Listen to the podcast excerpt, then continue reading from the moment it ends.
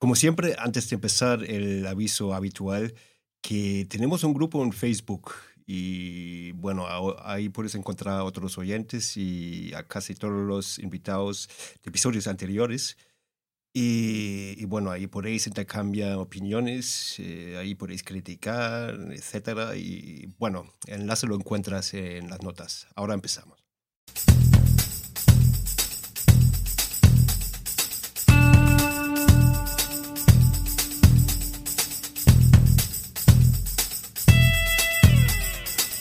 Bienvenido a Concast, el podcast de marketing digital para emprendedores, pymes y startups.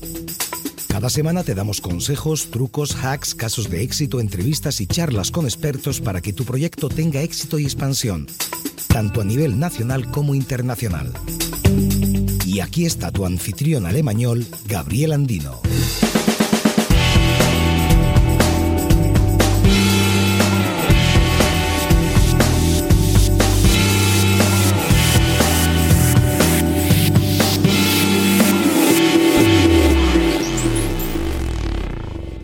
Hola y bienvenido a un nuevo episodio de Comcast. Hoy hablamos con Diana de Keep Coding de los errores comunes del email marketing. Hola Diana, ¿qué tal estás? Hola Gabriel y oyentes, muchas gracias por la invitación y encantada de estar aquí y gracias por participar. Y bueno, te he presentado una frase. Si nos podrías explicar un poco a qué te dedicas y a qué se dedica Keep Coding. Eh, sí, hace cuatro años estoy trabajando aquí con Keep Coding. Somos una, eh, una escuela de programación. Eh, impartimos bootcamps de programación, una formación intensiva y de calidad con todas las temas de programación en, web, mobile, eh, enseñamos a programar desde cero. Em, y sí, hace cuatro años estoy aquí, vine a estudiar un máster en Marketing Management en el SIC desde Colombia y nada, sigue aquí. Mi LinkedIn ahora pone que, me, que soy Digital Strategies and Partnerships y es verdad que mi puesto ha mutado un poco porque ahora toco temas más relacionados, digamos, con la gestión de productos y personas. Es verdad que he estado ligada desde el día uno al email marketing y aún considero que es un canal súper importante y aquí en Code también lo consideramos así. ¿Y a qué se refieren los, los partnerships? Eh, bueno, digamos que buscar otras maneras de negocio, eh, diversificar eh, la gente con quien hacemos negocio y los canales a los cuales llevamos nuestros bootcamps para conocerlos. Y, por curiosidad, ¿cuál es vuestro canal principal? Uno de los canales principales, aparte eh, de nuestra base de datos, es los captamos realmente por Facebook y boca a boca. Eh, un alumno que viene recomendado por recomendado por otro alumno es, eh, es vital y de verdad que forman una gran parte de nuestro alumnado hoy en día y Facebook es un canal súper relevante. Eh, si dices Facebook, te refieres a Facebook Ads, por ejemplo. Facebook Ads, sí, desde luego. Ah, muy bien. Y bueno, hoy entramos directamente al tema, mm. que, que, es el email marketing. Eh, que supongo que, que, también es un gran canal para vosotros. Sin duda, un, un, gran canal. Es verdad que el primer paso, pues más allá, antes del email marketing, es crear tu, tu propia, tu propia base de datos y eh, nurture esa base de datos a través de los años.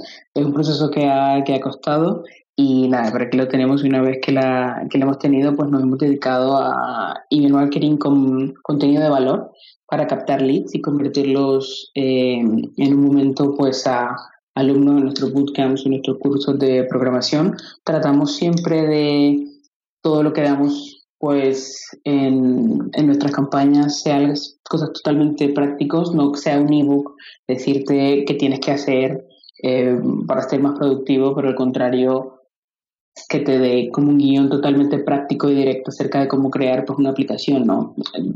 Yendo directamente al problema y ofreciéndole un beneficio, un beneficio al, al alumno y fotografías, noticias relevantes, concursos con premios, eh, premios no solamente una suscripción a, yo que sé, a Spotify, pero algo más eh, que le dé valor como software, por ejemplo, quizzes, suscripciones a nuestra plataforma, webinars eh, y poco más.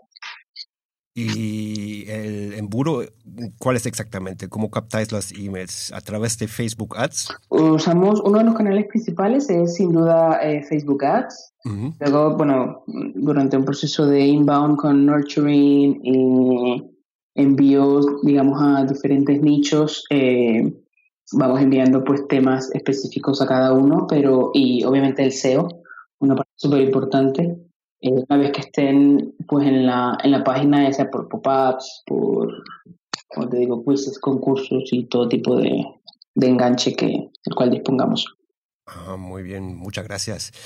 Eh, bueno, seguimos lógicamente con el email marketing, porque hoy vamos a hablar eh, em, de, los, de los siete errores comunes eh, del email marketing y cómo evitarlos, ¿no? Sí, así es. Entonces, si quieres, empezamos directamente con el primer error.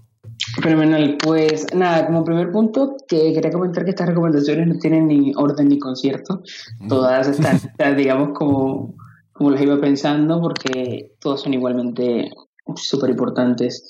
Eh, empezaré con la primera y creo que la primera tiene que ver con la consistencia, el no ser consistente. Es verdad que el contenido es clave y lo ha sido durante mucho tiempo, el famoso content is key, pero también lo es ser consistente. Si hay algo peor que spamear, digamos, a tus clientes con contenido relevante, es dejar morir la lista y no enviarles ningún tipo de contenido. O sea, el usuario promedio revisa su email 74 veces al día. Y si alguien se ha dado de alta en tu lista de correos porque de una u otra manera, pues le interesa lo que tienes que decir. Entonces, eh, es verdad que hay que tener en cuenta, ya sea freelance o sea una pequeña empresa, que si no haces esto con disciplina, los clientes no tienen por qué acordarse de quién eres y no tienen por qué seguir suscrito a tu lista un mes. Simplemente no van a abrir tu mail, ¿vale? Eh, y es verdad que mucha gente se pregunta, sobre todo a quienes están empezando en este apartado, es cómo se cuál es la mejor frecuencia. Y la respuesta es que depende de tus objetivos. Si te has marcado un objetivo de tener X suscriptores al final del mes, eh, tienes que ver con cuánta, obviamente muy disciplinado, y con cuánta regularidad vas a poder comprometerte a hacer algo. No tienes que ser como el New York Times o el diario.es que envían un correo diario, digamos, noticias del día, pero tampoco puedes dejar morir sin que, que los clientes no sepan de ti durante un mes. Bloggers, por ejemplo, usualmente envían un mail semanal o mensual con nuevos posts o nuevos hacks. Entonces, eh, mi recomendación es que simplemente encuentre la mejor manera que se acomode a ti y sé consistente con ello. No dejes morir, digamos, que sería el primero. Y, pues nosotros en un par de proyectos también hemos notado que la gente se olvida de, la suscripción y luego se quejan. Totalmente. Y ya, que pudo haber sido un buen cliente, pues es que ha muerto. Ya. Y, y, pasa, eso suele pasar sobre todo con emails eh, de trabajo, ¿no? Nos, nos, preguntaban, oye, ¿de dónde tenéis mi mail?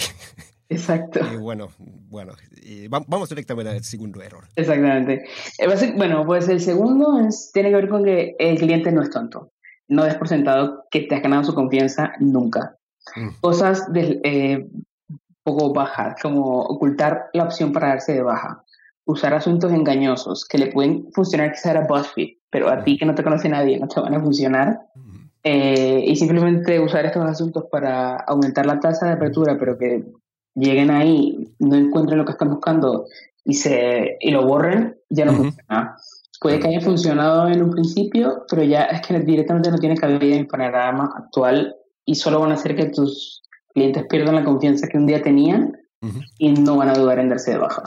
¿Vale? Creo que hace poco todos estuvimos súper bombardeados con la avalancha de mails que venían por el RGPD y actualiza y el, todos los marketeers y los CEOs súper preocupados porque iban a perder toda su base de datos. Claro. Eh, no, la gente se vio súper bombardeada y casi no hicimos, hicimos caso omiso directamente. Yo eh, veía mails que, que no sabía ni qué escribir y directamente me ponía, tu pedido ha sido enviado como asunto, ¿vale? Luego entraba al mail y veía algo totalmente, es que no tenía nada que ver. Obviamente me di de baja y no lo volví a ver. Bueno, yo ya no hablemos ni siquiera de las telecomunicadoras. Sí. De no sé cuántos mensajes SMS de Yastel sigo recibiendo a diario y no sé cuántas veces me he dado de baja. Entonces aprovecho para decirle, señores de Yastel, por favor, ya no quiero. Más SMS, no me interesa su fibra ni su tele. Sí. Es, imposible, la verdad. y Bueno, como tener eh, paso, eh, tenemos el menos, a veces es más. Yo creo que si estás empezando en este mundo y no tienes presupuesto para pillarte un diseñador gráfico o simplemente mm, estás empezando como blogger y no te da bien eh, combinar los colores o no tienes una paleta de colores ni nada por el estilo, pierdas en banners. O sea, simplemente creo que se le da muy poca importancia a los text, a los emails de texto plano. Eh, y creo que lo más importante siempre, eh, aparte del asunto, es el por qué estar enviando, por qué estás enviando el correo y el beneficio directo que la persona puede obtener si compra tu producto. Creo que es súper importante ser claro y directo en el mensaje que quieres transmitir, siempre el por qué has enviado y el beneficio que la persona puede obtener. al contrario de colores eh, vibrantes y banners en flash, eh, de todo. Menos a veces es más. Que, que no haya miedo de, de enviar un correo de texto plano porque a veces es mejor. La gente está muy bombardeada constantemente con imágenes, colores y a veces simplemente quiere leer un mensaje. Claro. Mm, y, por eso dar también un consejo eh, referente al asunto. Mm. Usáis también los típicos asuntos eh, americanos, como por ejemplo eh, malas noticias. Yo creo que esos, esos asuntos funcionaron en su momento, puede que ahora aún lo sigan haciendo, pero la gente, como decía antes, no es tonta. Eh, y puede que tengas una gran tasa de apertura, pero no solo te fijes en eso. Creo que tienes que fijarte más en el buyer's journey en tu mail, que clicó, si se dio de baja después de abrir, porque claramente si se dio de baja después de abrir, eh, es que no funcionó. Claro. Fue, queda en algo simplemente anecdótico. Pero no funciona. No, yo creo que no seas engañoso, simplemente escribe a, mí siempre me, me, parece, bueno, recibo esto, me parece un poco mm, marketing antiguo. Sí, sí, total, total.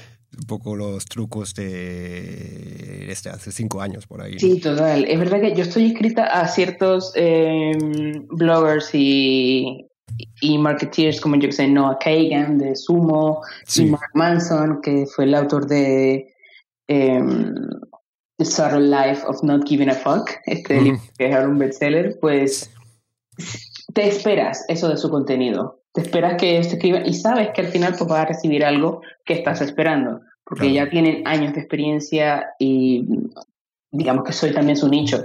Pero alguien que no lo conoce ni el tato, pues no lo intentes. Sé más directo básicamente. Muchas gracias.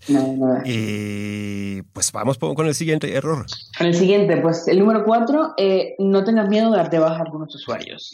¿Y por qué? Aquí es verdad que hay mucha polémica porque dice Diana, pero he luchado 10 años para hacer mi lista de base de datos y ahora voy a darlos de baja.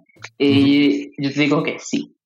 Eh, todo lo que enseñan en la escuela es a conseguir, conseguir, conseguir, conseguir gente pero nunca te dice lo que cuesta tener a esa gente en tu CMR. Nunca te cuesta cuánto te, nunca te dicen cuánto te cuesta por más de 10.000 usuarios en MailChimp o en HubSpot. Así que, y también tus números, o sea, sabemos que lo importante, em, es importante también que tú digas pues que tienes una cifra de usuarios de 20.000 suscriptores y no sé qué, pero que no te dé miedo hacer limpieza. O sea, estos usuarios ya han muerto quizás la mayoría nunca han abierto tu mail y estás tirando el dinero, básicamente. Eh, verdad, a veces hemos intentado, digamos en Keep Coding, enviar correos de, hey, ¿por qué no te das de baja? Y al contrario de lo que se podría pensar, la gente, obviamente alguna se da de baja, ¿vale? Eso es inevitable. Pero hay otra que dice, oye, pues no me acordaba de ustedes, me voy a, voy a, no quiero perder esta información. Oye, los tenía en spam y no me había dado cuenta. Entonces creo que es algo bueno a, intentar. Pero, pero, mandáis ese último email, como por ejemplo, eh, no sé, te vamos a dar de baja o algo así. Verdad que lo hemos intentado un par de, unas dos veces, eh, tampoco mucho más, y es verdad que hemos, hemos logrado retener a, a un 10-20% de, de la lista. Oh, muy bien. Cual es significativo. Y otra curiosidad es, eh, ¿qué herramienta usáis para vuestro email marketing? Eh, pues ahora estamos usando HubSpot. Ah. Sí. hemos usado pues MailChimp en el pasado, pero ahora hemos, hemos migrado. Muy bien. Bueno, vamos con el siguiente error. Pues el siguiente es no esperes hacerlo de siempre y obtener un resultado diferente. ¿Vale? Lo que pudo haberte traído cientos de suscriptores un día, al año siguiente ya habrá sido implementado en miles de sitios y habrá perdido efectividad. Que me ocurre el pop-up. Digamos que el pop-up marcó un antes y después en la consecución de, de usuarios, pero a menos que hayas innovado y estás dando algo de calidad, un freebie, digamos, de calidad, sí. Mm, busca otras maneras de busca otras maneras de captar de captar mails vale se puede decir lo mismo pues de los tutoriales o los ebooks. Si carecen de valor tarde o temprano van a morir en la carpeta de descargas y tu usuario nunca lo va a abrir. Claro. Entonces hay que variar si antes ofreciste un ebook pues ahora ofrecerles una suscripción una solución a un problema un concurso sí. ¿Y, qué hacéis vosotros pues ahora tenemos, eh, siempre estamos buscando eh, cosas totalmente prácticas para programadores. Eh, pues una suscripción a nuestra plataforma de, en vez de un ebook, pues una suscripción a nuestra plataforma de cursos online. O si antes ofrecíamos un ebook em, que tenía, pues, 10 recomendaciones para todo programador, pues ahora digamos que tenemos eh, una solución a un problema o como montar un entorno en determinada herramienta. Sí. depende, digamos, de, los nichos de, de programador. Muy bien. Y bueno, seguimos. Seguimos. El sexto punto, eh, personalización y segmentación. No basta con tener una base de datos de 20.000 usuarios y le vas a enviar exactamente la misma información a todos, ¿vale? Eh, creo que es un pilar básico en tu estrategia de marketing. Un mail personalizado a un usuario incrementa un 26% de las probabilidades de apertura y 78% de los consumidores piensa que el contenido relevante aumenta su intención de compra. Eh, entonces, no vale la misma información para todos. Aquí es donde cobra relevancia el no preocuparte tanto por tus aperturas, sino por el buyer's journey. Fíjate dónde hizo clic determinado nicho de personas, si llegó hasta el carrito de compra, cuántas veces lo ha hecho, eh, cuántas veces clicó durante determinada cosa. Entonces, y segmenta. Segmenta por nichos, que es algo que hacemos en Keep Coding, y envíales em, información pertinente a cada uno de esos nichos, por edades, por intención de compra, por ciudad, eh, ofertas especiales en cumpleaños del usuario, por ejemplo. Puede parecer trivial, pero es algo que puede ser definitivo en la decisión de compra. Te sabe, también se me ocurre, por ejemplo. Muy bien. Y, como último punto, eh, optimización para móviles. Creo que eh, a 2018 el que no tengas tu contenido optimizado para móviles eh, es inconcebible. Hay muchas herramientas gratuitas. MailChimp tiene opciones de, suscripción gratuitas si no tienes el presupuesto. Eh, y es inconcebible que envíes tu correo y no, yo no lo pueda leer en mi móvil o directamente no lo pueda abrir. O envíes un video en, embedado y o no se puede reproducir. Creo que no tiene perdón y créeme que el usuario no lo va a perdonar. Muy bien. Muchas gracias. Y yo creo que ya tenemos toros. Así es. Y bueno, una, una curiosidad mía, eh, eh, hemos hablado sobre todo del email marketing ahora. Y existe un tema que está muy de moda ahora mismo, que son los bots, ¿no? Por ejemplo, los Messenger bots. Eh, ¿Hacéis también algo ahí? ¿Tenéis alguna experiencia con eso? Sí, no desarrollamos como tal bots, pero aunque es verdad que somos escuela de, de programación, pero sí que lo implementamos en, en, en, nuestra web. Hemos hecho, digamos, pininos, pero bueno, hasta que no lo tengamos totalmente dominado no queremos, no queremos sacarlo aún. Pero sí, creo que es totalmente válido, a menos que tenga, bueno, es importante tener también un equipo que esté muy pendiente de revisar que eso no se vaya al garete, pero sí, estoy totalmente a favor de, bueno, bueno y, mi próxima pregunta sería eh, de nuevo relacionado con el email marketing. Mm. Eh, como ya sabes, en nuestra audiencia consiste sobre todo en, startups y emprendedores. Em, ¿Qué les recomendarías para su email marketing? Es una pregunta muy genérica, pero... Yo les recomendaría que si no están utilizando, que empiecen hoy. Que si eres un blogger y estás oyendo este podcast porque quieres empezar, que empieces eh, ya. Y si eres una pequeña empresa que quizás no le prestas mucha atención ahora, eh, pregúntate qué estás haciendo mal, qué no estás teniendo en cuenta. creo que el email marketing sigue siendo relevante y súper efectivo. Es relativamente sencillo de implementarlo. Eh, te digo, ya sabes quién es mucho más barato en comparación con otros métodos de venta, con comparación con una campaña efectiva en Facebook. Eh, y el mail es de estas cosas que simplemente todo el mundo tiene. O sea, es más probable que alguien haya cambiado de número de móvil más de una vez durante los 10 años pasados, por ejemplo, que de cuenta de correo. Ah. O sea, de hecho, mucha de la gente que conozco tiene el mail que se crearon durante la época de universidad. Y lo revisa, y como yo, pues lo revisamos eh, religiosamente. Los clientes simplemente no quieren que venda por teléfono, prefieren el email. ¿Cuántas veces no te hemos escuchado, por ejemplo, yo que sé, en nuestro día a día, Gabriel, me lo envías por mail mejor? Es que no estoy viendo ahora, es que quiero tenerlo todo por mail para detallarlo. Entonces, eh, creo que es clave. Es muy rentable, es mucho más barato que emprestar una estrategia de redes y según McKinsey es 40 veces más efectivo atrayendo nuevos clientes que Facebook o Twitter. Eh, es importante también tener en cuenta que no hace milagros. Eh, si no hay una labor de optimización y no se trazan unos guidelines a seguir, lo más, probable, es que vayas a perder tu tiempo y de tus potenciales clientes. Claro, y tienes razón, yo soy también más de email que de llamadas. Totalmente, totalmente. Oye, eh, ya nos estamos acercando al final del episodio. Eh, como, como sabes, tenemos una sección estándar en cada, cada episodio que consiste en el mayor error relacionado con el tema y algún hack, consejo o lo que sea. Eh, ¿Qué tienes ahí para nosotros? Sí, pues mis fallos hay miles y en el email marketing, una vez que envías una campaña, no hay botón de eliminar o desenviar. Así inventándome la palabra. Como mencionaba antes, eh, hemos tenido miles de errores como que un asunto con un error ortográfico, que se te olvide incluir el, call to action donde se supone que debería haber uno, o la URL, un envío eh, a una lista equivocada. Cada uno de esos le hemos cometido quizás más de una vez, más de lo que no, más de lo necesario, pero creo que los errores más comunes tienen que ver con subestimar al cliente y no ser consistente con el contenido. Vale. Entonces sería como punto uno y punto dos, ¿no? Sí, exactamente.